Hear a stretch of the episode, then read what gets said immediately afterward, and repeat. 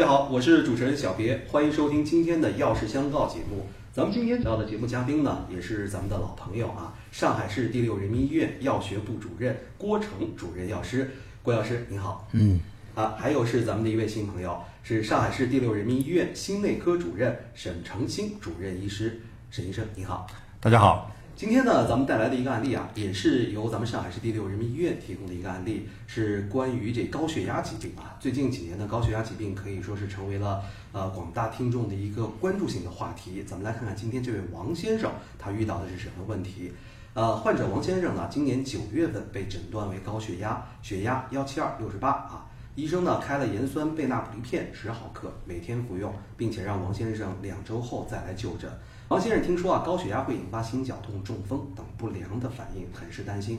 而且在打开了医生给他开的这个药盒以后啊，看到这个药品的说明书上面有一张附表，哎呀，这个附表上面写了很多服用该药品之后的不良反应啊。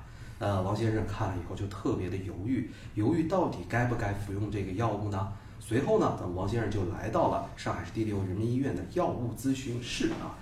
药师呢，在了解到了这个基本的情况，并且和咱们王先生进行交谈之后，得知啊，王先生平时的脾气呢比较急，近期呢由于家务事，时常会控制不好自己的情绪，同时感到头晕、头痛、心悸等。王先生平时又有这个抽烟、酗酒，并且呢每天都会抽两到三包烟，喝二两白酒啊，这是一个很不好的一个习惯。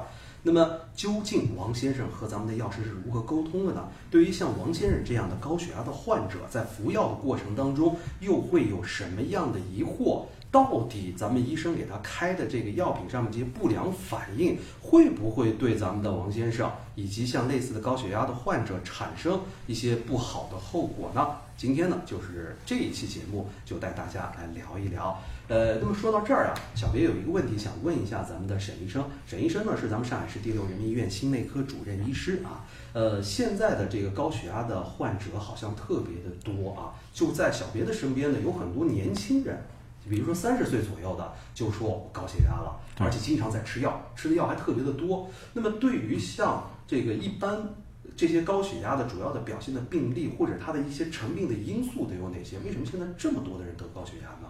嗯。呃，这是一个的确是一个流行病啊，就是一个社会问题。呃，高血压的话，在中国，呃，因为中中国人口比较多，中国基基数也比较庞大，中国总人群就有统计啊，大概有三个亿，就是高血压患者就有三个亿，三个亿，哇，也不是我统计出来的，反正是国家权威部门，权威的，有权威部门，哎，对，所以这个反正这个量是非常巨大的。你想想看，这么多人病人，给会带来多大的危害是问题。至于高血压。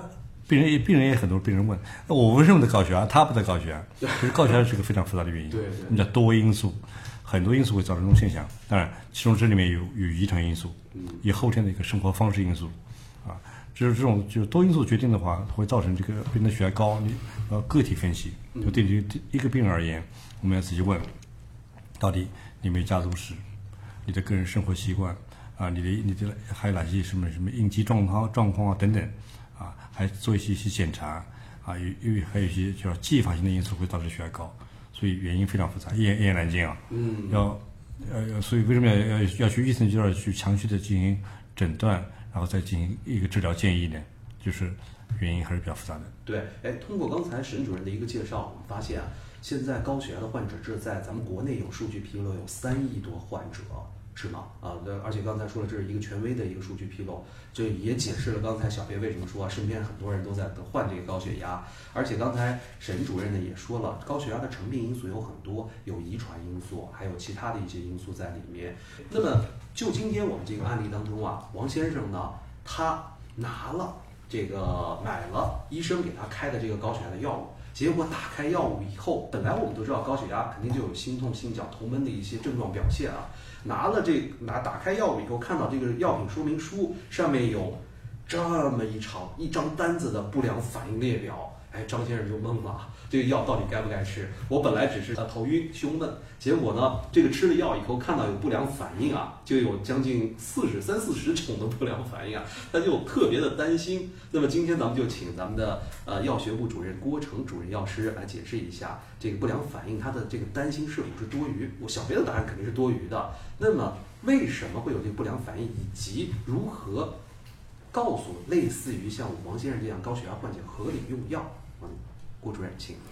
啊，听众朋友们，大家好！刚才我们沈主任给大家介绍了我们国内高血压的患病的一些流行病学的一些数据啊，那么的确是已经是一个非常庞大的这样一个患者人群了，是以严重影响到我们人类健康的这样一个非常严峻的或者严重的这样一个慢性的疾病。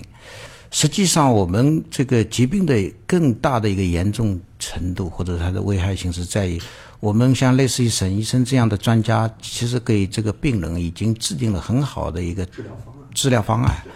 其实这个病人如果按照医生的这个医嘱去按时定时的服药，这个病人是完全可以得到控制。到你刚才讲到了一个不良反应，实际上就是也是我们患者对于这样一个治疗当中。它的一个误区啊，那么顺便讲一下什么叫药品不良反应。药品不良反应就是说，我们并不是我们理解说这个药品有问题了，有质量问题，而是指我们这个患者是用了正确的药物，剂量也是正确的，方法也是正确的，但是会导致一系列的问题啊。那么这个。要客观的去对待，不要因为有这样的副作用而，你就放弃了它这样一个治疗。实际上，我刚才讲到了高血压的治疗一个很严重的一个问题。那当然这个很复杂，因为它是一个慢性疾病，它是需要长期用药的。这个里面就会导致很多的一个问题。比方说，客观上刚才讲了，它是一个需要长期用药的。那么大家知道，一个单你要长期用药，那病人就会带来很多的问题，他可能会忘掉啊，有主观方面的原因啊。还有一个呢，就是个人的对于这样一个疾病的认认识的不足，认识的不足表现在什么地方？其实我们现在有很多的高校，刚才讲的沈沈主任讲到了有三亿多病人，但实际上真正去治疗的病人不到一半。就是说，三亿多患高血压病人中，可能也就一亿多人去找医生看病了。啊，这哎对，亿多的患者，对一亿去找，对一亿多，就一半不到的病人啊，百分之五十都不到，那这个是很严重的一个。剩下的一半根本就没有去看病，对，他连看病都对对对，他可能知道自己就是对测的时候对自己高血压，对，但是他认为。哎，没关系，哎，没关系，因为我没什么症状呢，我 我也没什么头晕，我干嘛去看病啊？那么还有一个呢，就在治疗的接受治疗的病人当中，比方说去看了沈主任这样的专家门诊，哎，他最终也只到不到百分之就三分之一的病人都不到得到有效的控制。那么这个是一个非常严峻的这样一个身份。呃，我们有这么多的医生给他提供了很好的一个诊断，也很好的一个方案，但为什么老是达不了标呢？那这个是一很严重的这样一个问题。啊！这个这个你也可能听到，哎，我某某朋友得了高血压，他可能根本就没去看病。啊，呃，看呃医生给他看了，他也没有好好去吃药，他最终还是得了高血压，没得到治疗。嗯，郭主任给了我们一个非常。有用的一个信息啊，就是第一呢，在全国可能有一半的高血压的患者，因为他是慢性病啊，压根儿就没有去看医生。看了医生以后呢，看了医生的这一半的病人，只有三分之一得到了有效的控制。哎，那么小雷就特别的好奇，以咱们这个郭主任的一个经验的话，为什么控制率这么低，只有三分之一？啊，那它是一个长期一个慢性疾病，需要长期去治疗的，这个就是有很多的呃困难点了，啊，并不是我今天一吃药，我发烧了，我一个退烧药，明天就没了，啊，这就治疗就结束了，它是需要长期的，对啊，那么还有一个就是我们患者对于这样一个疾病治疗当中。他的一个认识上面，因为这是一个刚才沈主任讲到了，它是一个呃非常复杂的一个病因啊，呃，治病是非常复杂多因素，呃，那这里面比方说你饮食不注意，你还是喜欢吃咸的，啊，那么大家我们中国人口味比较重重口味嘛，呃，不加盐的，盐的超量本身就是它的一个诱发因素，以及它的一个控制。不好的这样一个因素啊，那么包括我们人现在大家动的少，肥胖啊，运动也少，不注意很好的一个生活的一个方式跟规律，晚上熬夜，那还是没法控制的。还有一个呢，就是刚才申主任讲到了，我们一个很重要的一个治疗的手段就是药物治疗。刚才呢，郭主任这边给咱们简单的介绍一下，一些数据呢也是比较触目惊心的。那么这边呢，小编想问一下咱们心内科的沈主任，就是您呢在接待这些。呃，高血压病患的患者的时候，一般给他们开出的一些常规的治疗方案都有哪些呢？我理解你的常规方案肯定只是药物了，实际上就是说我们给病人的常规方案就是说，首先要改善生活方式，首先因为因为不良的生活方式啊，常常是占很重要的因素。哦，比如说刚才讲了，郭主任讲了重口味啊，像你清淡一点饮食，嗯他说我改不了，哎，这这这也是一种因素，对吧？这些生活方式的改善占很重要的因素。在此之外，我们可能要给病人处方药物，处方药啊，处方药物就是说大概有呃就我们我们叫五大类，这种这种药物可以控制血压，啊，就是是跟当然因为这个控制血压的话，可能医医生根据病人的不同情况进行选择，因为每种药物它有它的特点。刚才沈主任一说到了啊，除了我们在治疗常规的治疗方式当中，一种是控制病人的这个生活饮食方式，但是我们都知道啊，这个说起来是最容易的，但是做起来却是最难的。沈主任这边也说到了是药物控制的一种方式，那么这个地方呢，可能小编就想请郭主任介绍一下，这种药物的控制的话，一般都是什么样的药物？还有就是它的药物控制的话，我们的患者在服用这些药物的时候，应当注意些什么呢？刚才讲到了高血压，它的发病的机理很复杂。呃，沈主任这样，他们在治疗诊断的时候，实际上可以有我们不同的高血压是需要有不同的药物去治疗的。这个就是会导致我们现在会产生很多的一些情况。呃，比方说，我举几个例子，可能你们平时都会碰到的啊。呃，这个困难为什么就大家听了以后就知道高血压治疗是那么的困难？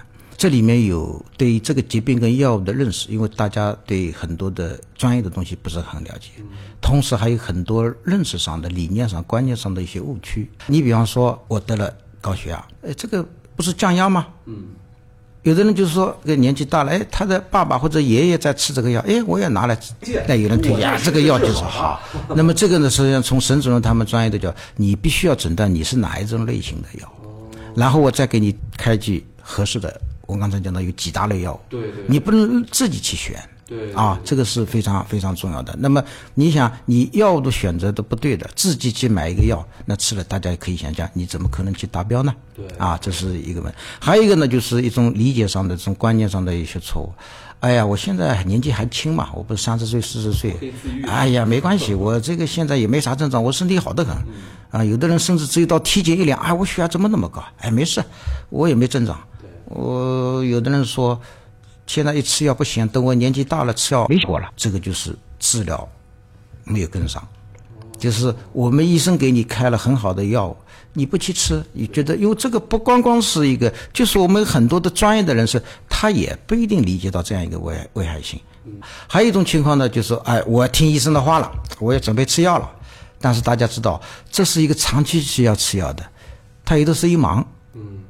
好了，我这我们年纪大的七八十岁了，他记忆力不好，他忘了。嗯，那各种原因都会导致什么？不按要求去吃药，甚至是漏药啊！我甚至我这段时间好了，我就不吃了。等等哪一天头晕了，哎呀，一一量一体检啊，发现不对啊，我又去吃，会随意的更改、调整、停药或者甚至是漏药啊。那么有的时候大家也知道，哎，我今天又忙，今天出差了，我忘了带药了。那其实我们以后还会做一个专题的节目，就是你漏药了怎么怎么来弥补，而不是说，哎呀，我今天早上没吃。我到了中午，我就哎呀忘了，我随便吃一个。那这个是非常专业的，什么时候加？你漏了，我我可不可以加？哎，有的人说，哎，我今天忘掉了，我我等下去吃的时候加倍量，把这个原来早上忘吃掉的给它加过来，加倍。那这些都是非常有专业性的问题，但是由于各种原因，对药品的。疾病的认识、药品的这个专业知识的认识，以及我们很多的理解上的一些误区，会导致我们这样一些高血压的控制力非常的差。对，嗯，一说到今天这个案例，别刚开始拿到这个病例的时候还特别的好奇啊，嗯，为什么咱们的王先生呢是直接来到咱们六院的药物咨询室？因为小别知道，在咱们六院有个特色，是有药剂师坐诊的这么一个特色，是有专门但，我们在做咨询，对药学的咨询，对就是平时我们看到医生哎在做门诊很理所当然，但是六院有个特色是药剂师坐诊，也就是我们的药物药剂师接待室，是叫药物咨询室？对，药物咨询室啊。小别刚开始还以为这个不明白，但是听了刚才郭主任的讲解以后，终于明白为什么了。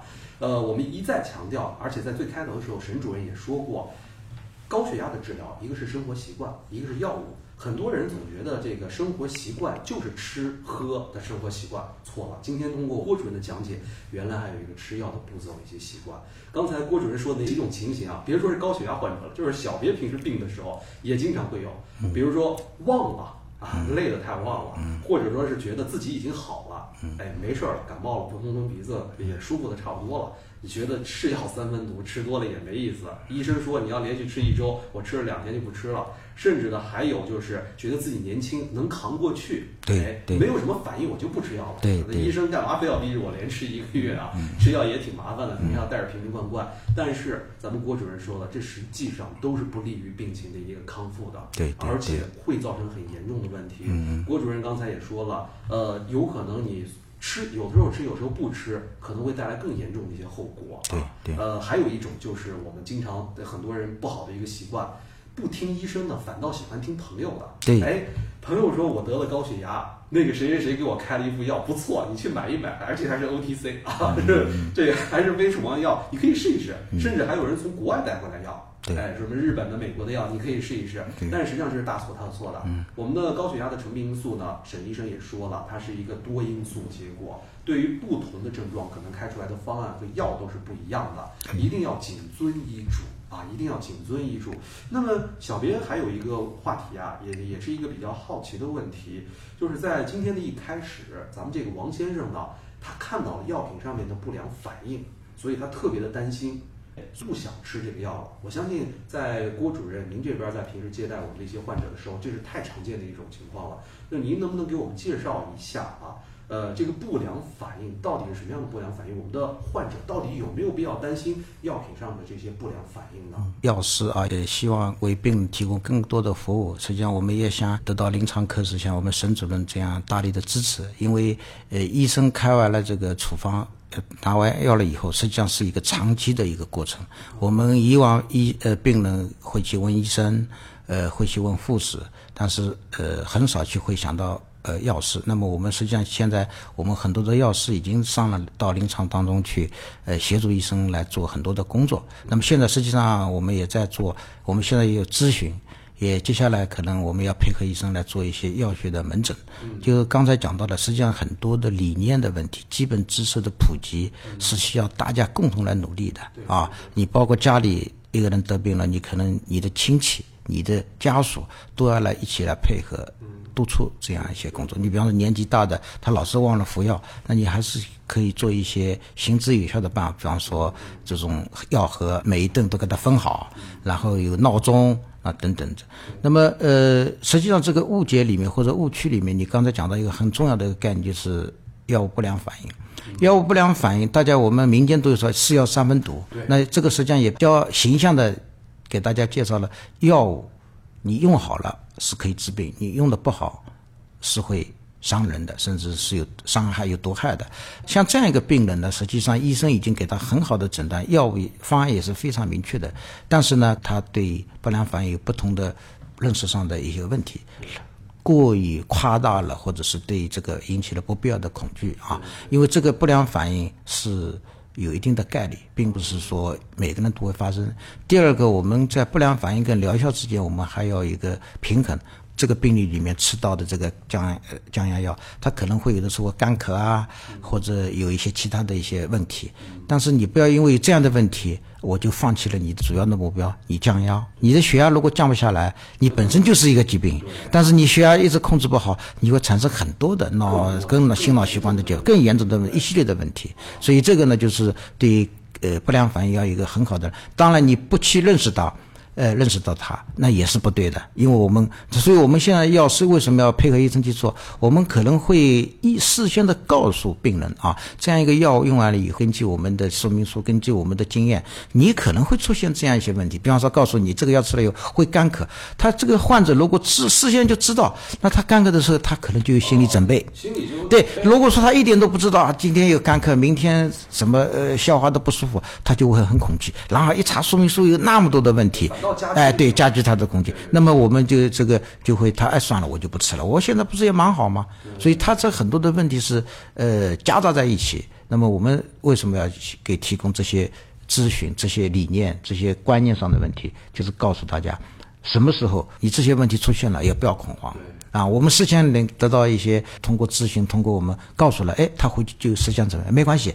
呃，如果当然特别严重，那还是要来看医生。对。那这样我觉得，所以说对于不良反应也好，对于他的用药的一个依从性，就是他可什么叫依从性？你可能比较专业，就是我医生已经给你诊断好了，我给你这个方案，你就按照这个方案去做。哎，你走，你不要有停，不要有自己的理解，或者人家一说啊，你就就停掉了，那个这就是不好了。所以这个实际上说高血压的呃防治呃很困难。现在的形势很严峻，但是实际上又回过来，你这按照这个方案整体去做，是完全可以大幅度提高这样一个控制力的。对，所以我觉得我们的宣传，我们的这个呃很重要，重要啊。哎，顾主任呢刚才说了一个在我们医学界啊经常会提到的一个词儿，叫依从性，对依从性。对，很多的圈外的人士或者是病友呢，他不知道，嗯但实际上啊，通过刚才我们郭主任的讲解，大家应该就知道了。我的理解，药如果用得好是可以治病的。用不好就会伤人，很多人呢，他是医生，实际上很难做，包括我们药师也很难做。我在给你开病的时候，如果你不相信我医生的话，啊，我可能有一点点的反应或者副作用，比如说咳嗽，我就会认为是药的问题。嗯，啊，我如果不提前告诉你这个药有药物有不良反应的话，你会 你会加剧这样的一种错误的认识，甚至停药。我们刚才前面也说了，停药的一个危害，或者反复停药的一个危害。所以。